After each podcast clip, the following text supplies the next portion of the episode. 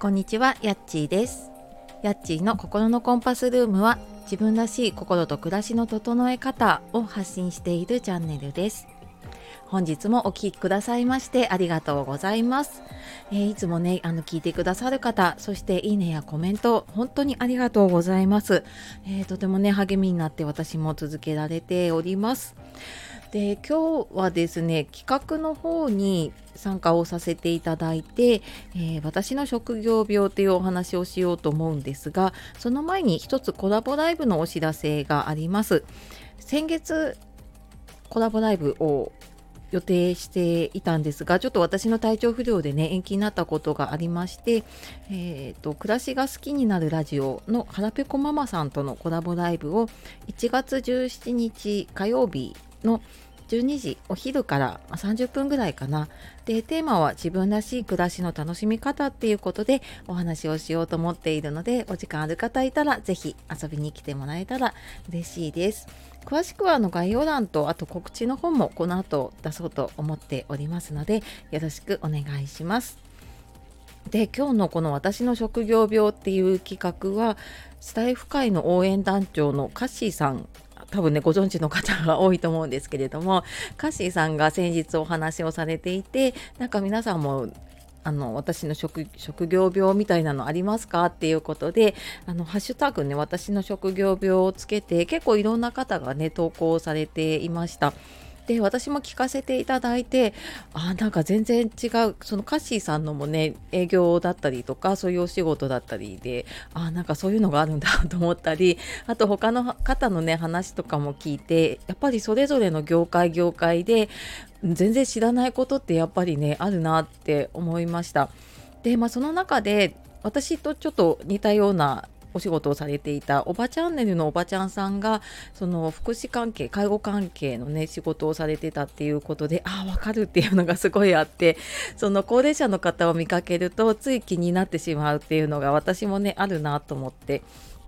で今日のそのつい人を丸々しちゃうっていうのは人をね観察しちゃうんですよね。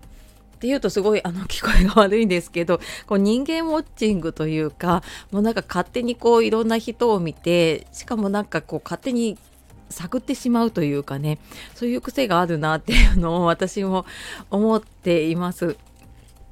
であのなんか長年私も20年ぐらいその社会福祉士とかケアマネージャーで介護の相談の仕事をしているといろんな方のねいろんな生活歴だったりとかその方の状況を聞き取ってあじゃあなんかこういうことをこういうサービスを使ったらいいなとかじゃあこういうふうにやってたらいいなっていう見立てを立てるというかしたりとかある程度こうちょっと予測を立てたりとかするんですよね。こういうことが起こるかもしれないからこうしておいた方がいいかなっていうのがもう多分もうなんか染みついてしまっていて全然頼まれてはいないのにこうなんかちょっと人の話を聞いたりとかちょっとこう見てて気になっている特に高齢者の方とかを見るとあれあの人なんかあれ家族いるのかなとか ちょっとなんか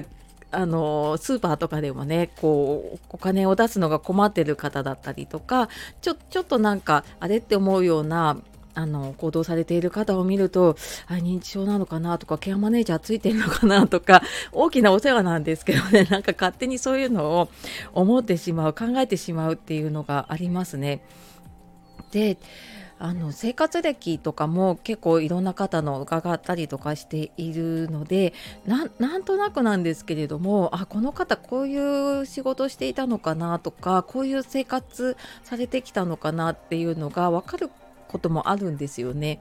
で特になんか私その職業とかであのこれ私個人的にかもしれないんですけどわかるなと思うのが先生あの教員をしていたっていう方とかあと会社を経営されていたっていう社長さんだったりとかするとやっぱりその方その方の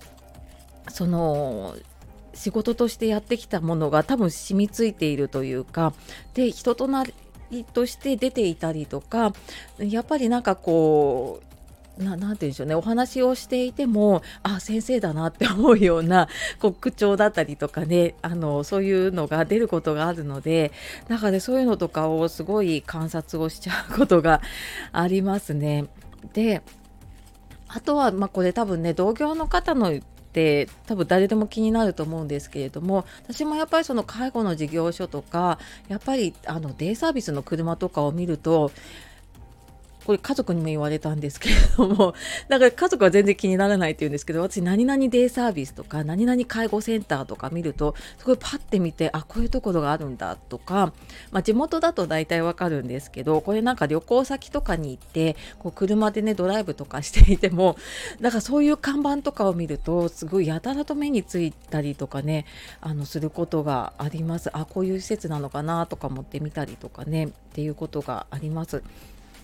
なのでなんかやっぱり自分では気づかないんだけれどもやっぱずっとやってきたことってねあので出てくるなというか